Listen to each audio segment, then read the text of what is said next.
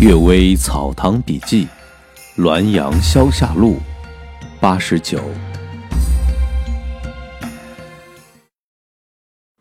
瑞草不瑞，人们把灵芝叫做瑞草，但也不一定就祥瑞。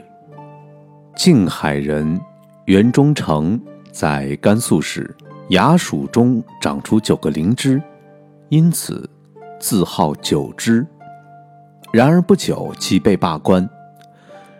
我的舅舅安武战停柩在屋里，忽然柩上长出一颗灵芝，从此子孙衰减，如今已没有后代了。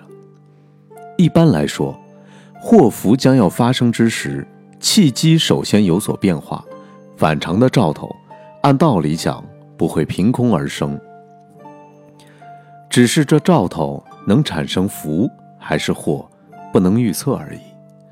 已故兄长秦湖就说过：“人知道兆头由鬼神发出，而人事加以应验，却不知这兆头实际上是由人事发出，而鬼神才有所反应。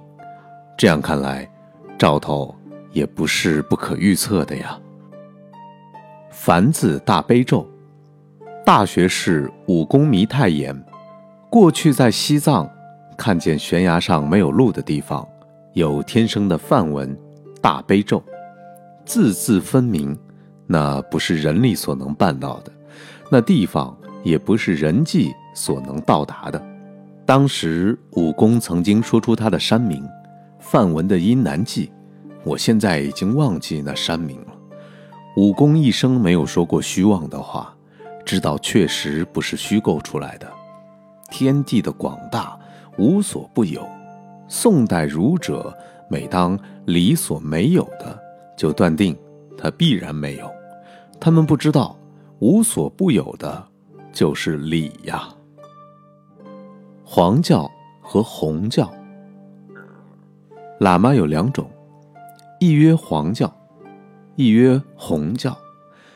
有衣服相区别，黄教讲道德，阐明因果，与佛家派别不同，而源头相同；红教则只擅长幻术。理藩院的尚书刘宝柱说，他在西藏时曾经得罪了一位红教喇嘛，有人说登山时他肯定要报复，于是刘宝柱叫剑夫随轿子先走。于是，刘宝柱叫奸夫随轿子先走，而他却偷偷的骑马跟在后面。到半山腰时，果然有一匹马跳跃起来，撞在轿子上，把轿子压得粉碎。这是刘宝柱自己说的。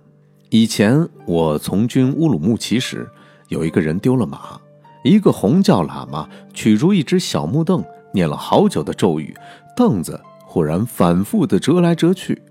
如同截高般往前走。丢马的人于是跟随小邓走，来到一个山谷边，发现马就在这里。这是我亲眼看到的。